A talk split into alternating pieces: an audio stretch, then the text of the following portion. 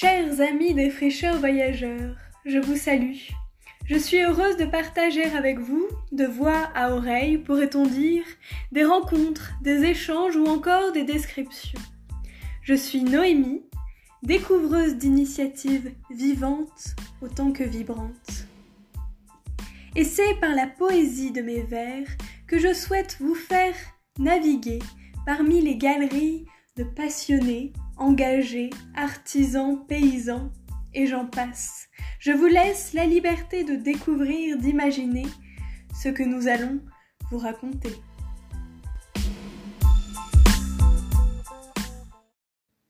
Aujourd'hui, je vous convie à la ferme écologique de Gorse, en Charente, dans le village de Hesse. Nous allons échanger avec Pierre-Antoine, éleveur de Hereford, race de vaches rustiques, animaux de plein air toute l'année, de caractère calme, et qui mange essentiellement de l'herbe et fait quand même du gras avec. Ce sont des animaux plus résilients vis-à-vis de la sécheresse, et donc cela réduit la pression d'investissement, car il y a moins besoin d'infrastructures et de bâtiments. Nous allons ainsi nous immerger à travers un circuit en tracteur. À tout de suite.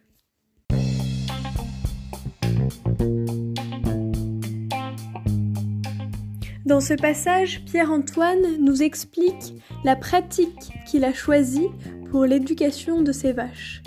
Je vous invite à tendre l'oreille.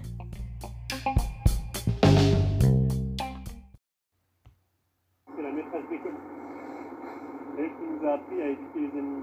Parce que c'est la première qui a bien voulu euh, qu'on la caresse. Et du coup, c'est sur elle qu'on a testé toutes les méthodes. Comme euh, on a testé nos différentes méthodes, aujourd'hui, euh, dès qu'on a un truc nouveau qu'on veut essayer, on apprend avec elle. En fait, on a une méthode d'éducation qui a été mise en place par les étudiants, par deux vétérinaires de l'école vétérinaire de Maison On a deux thèses de doctorat donc l'idée en fait c'est de, se rapprocher de l'éthologie. Du bovin, c'est-à-dire qu'au lieu de lui apprendre à lui un, euh, langage pour communiquer avec nous, c'est-à-dire le dresser, euh, nous on va apprendre son langage et on va utiliser ce qu'il aime bien, par exemple le gratter vers le haut, par exemple le gratter à certains points pour avoir l'immobilité, ensuite l'exploration, la désensibilisation, et valider des comportements d'immobilité qui permettent à nous d'explorer tout l'animal pour pouvoir à la fin lui mettre un école et l'emmener où on Donc c'est gagner en respect, gagner en confiance et gagner en lien. Ici, nous allons explorer le respect de l'animal, l'engagement et la responsabilité de l'éleveur dans cette poursuite.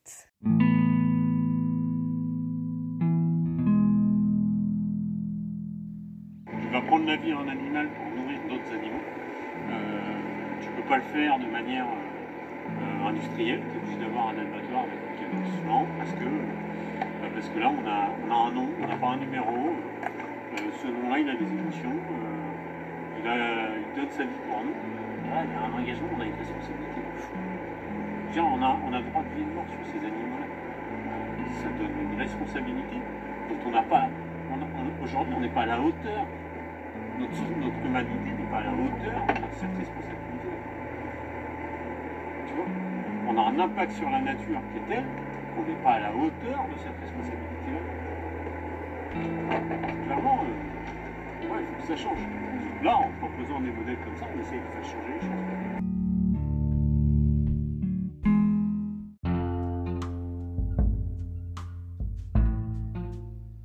En fait, pour chaque animal, je trouve des livres, de la viande, ou des, J'essaye au maximum, hein, évidemment j'ai pas le temps, je ne le fais pas ici, va J'essaye de leur rédiger un petit paragraphe de 3-4 lignes, pas, ça me suffit, hein, sur, euh, sur la personnalité et mon lien avec l'animal. Mmh je donne le nom, la date de naissance quand j'ai un nom et une date de naissance. Sinon, je donne que le numéro. J'explique pourquoi celui-là, il a qu'un numéro. Euh, je donne son tempérament, je donne mon lien avec. et peut-être un événement de sa vie. Et à la fin, je dis toujours que vous allez manger la vie de cet, animal donne cette vie pour vous. Euh, ne la gâchez pas, faites-y honneur. Je finis toujours par ça. Ça veut dire aussi que je- je partage la notion de, de responsabilité sur la mort avec les gens qui achètent aussi. Tu vois ce que je veux dire? Et donc là, on est en transition. Parce qu'on est en prise directe. Et on engage le consommateur. On est engagés tous. On est reliés.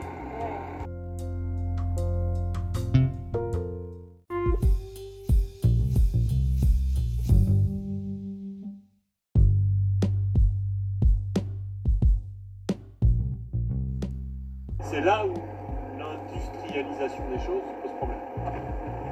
Parce que l'industrialisation des choses, ça crée la dépersonnalisation du système et la rupture d'information. Elle crée peut-être la performance et l'exploit. L'exploit par rapport au volume, au rendement, mais elle dépersonnalise complètement le système. Donc en fait, on pousse tout le système à l'efficacité alors qu'on devrait le pousser à l'efficience. Tu vois ce que je veux dire? C'est-à-dire qu'aujourd'hui, peu importe les moyens que tu mets en œuvre, l'important c'est que tu atteignes ton résultat, qui est le plus gros résultat possible. L'efficience, c'est un équilibre entre le résultat et les moyens mis en œuvre. Or, aujourd'hui, dans une période de tension sur les énergies, euh, de tension sociale, c'est l'efficience qu'il faut, faut aller chercher. Parce qu'on n'a pas de besoin de nourrir la planète. La planète, aujourd'hui, on produit, euh, les humains produisent pour euh, quasiment trois fois les humains. Le problème, c'est que nos chaînes de distribution créent de la perte. Nos chaînes de production créent de la perte. Parce qu'il y a 50% de perte entre un- une pomme qui, est produite et une pomme et, une demi-pomme qui arrive chez le client. Tu vois ce que je veux dire? Et ces 50% de perte c'est eux qui, mènent le, système à la perte. Et en plus, on a fait un choix d'agriculture qui est un choix d'agriculture spécialisé. En tout cas, sur les 20% de surface qui sont exploitées de manière industrielle, intensive. Et on a fait un choix d'agriculture euh, spécialisé qui est un choix d'agriculture qui prend le risque chaque année de repartir à zéro.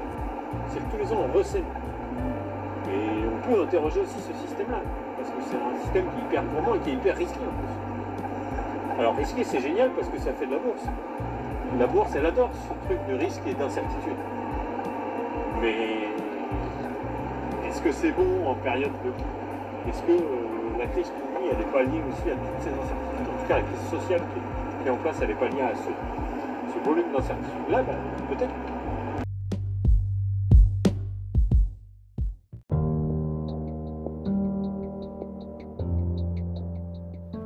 Le problème, c'est qu'aujourd'hui, tu as plus intérêt pour faire du PIB à euh, détruire un écosystème, polluer une rivière, faire venir une entreprise de dépollution, faire marcher des assurances et ensuite reconstruire. Ça, ça crée plus de PIB que de dire je maintiens mon système et j'essaye de le faire, euh, j'essaye de le, de de préserver, voire même de l'améliorer. En tout cas, à court terme, ça crée plus de PIB. À long terme, on n'a aucune idée.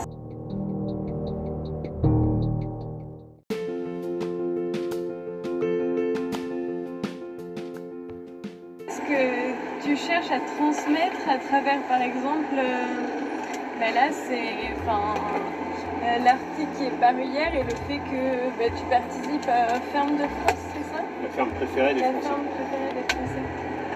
En fait, euh, quand tu mènes un projet de transition écologique, euh, comme le nôtre, euh, moi je vais rien gagner. Je vais pas vendre plus de viande, je vais pas la vendre plus cher, euh, j'y gagne rien à ce truc-là. En tout cas, j'y gagne rien en termes de,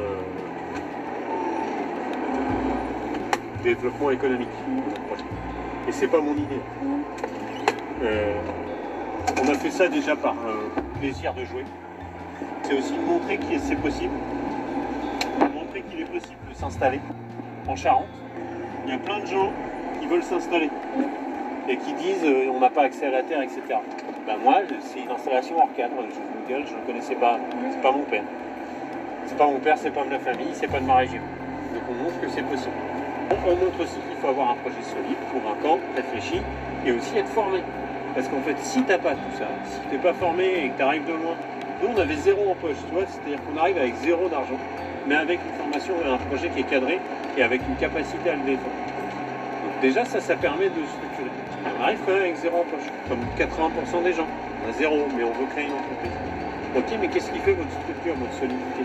Ben, Après, euh, si tu as zéro, que tu n'es pas formé et que tu n'es pas du territoire, que euh, tu veux en plus acheter, acheter le terrain, acheter le foncier, ça veut dire euh, doubler, voire tripler ton investissement, euh, ben, il y a un moment, tu te mets quand même un paquet de bâtons dans les roues pour qu'on croit à toi.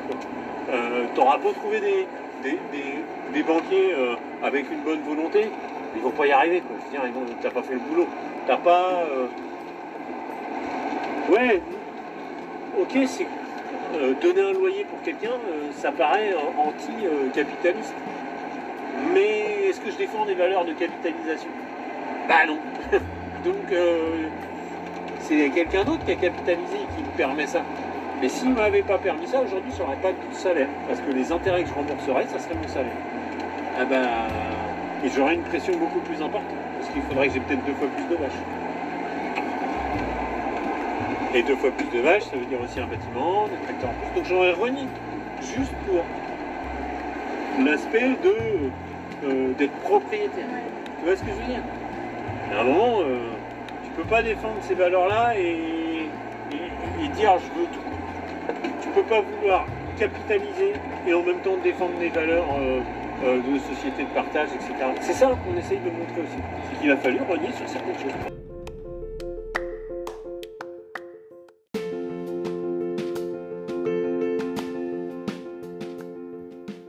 Un endroit où tu es seul à faire la mise en marché, tu es seul sur l'auto- l'autonomie, ta ferme est 100% autonome, elle ne dépend pas des gens, à part les capitaux de la banque qui t'ont été donnés, elle dépend très peu dans ton environnement. Donc euh, ça veut dire aussi que politiquement tu n'es pas visible, euh, c'est-à-dire que ce que tu proposes, ok, bon, il y a un écolo, il y a un bobo écolo au fond de la classe euh, qui nous raconte ces histoires de, vaches qu'on caresse euh, et- et d'éthique. Mais bon, euh, ça fera pas, ça va pas nourrir les gens. Bah là, le fait qu'il y ait un zoom de société qui disent bah oui, mais regardez, peut-être que on a envie de les mettre en avant parce que c'est ce qu'on attend. Ça peut poser la question aussi à des politiques en place sur la stratégie. En fait, ça renforce la crédibilité de nos projets aussi.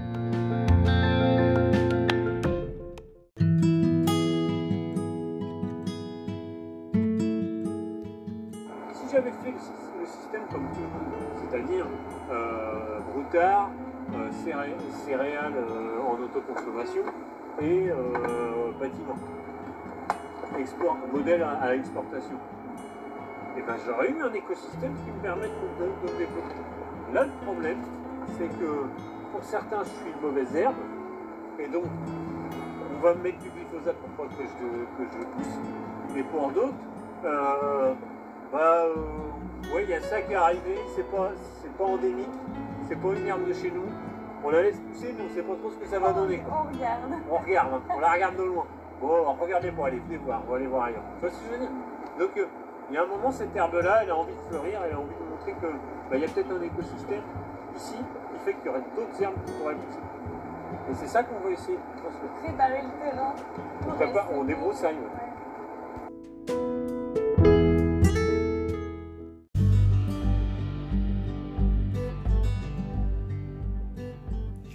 On débroussaille, clin d'œil d'un défricheur pionnier par ses pratiques et sa manière de penser. C'est parce que Pierre-Antoine décide de changer les curseurs du système en place qu'il nous permet d'entrevoir un champ des possibles. Respect des écosystèmes, transition vers une société de partage, de responsabilisation et de coopération. Face à des enjeux climatiques fluctuants, pour les années futures et face à la nécessité de faire évoluer les pratiques vers plus d'efficience.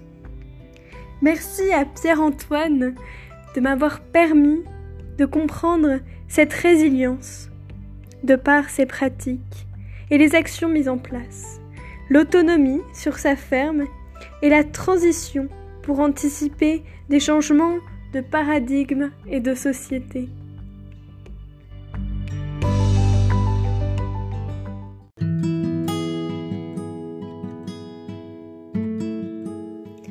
Mettre en avant ce que l'on attend.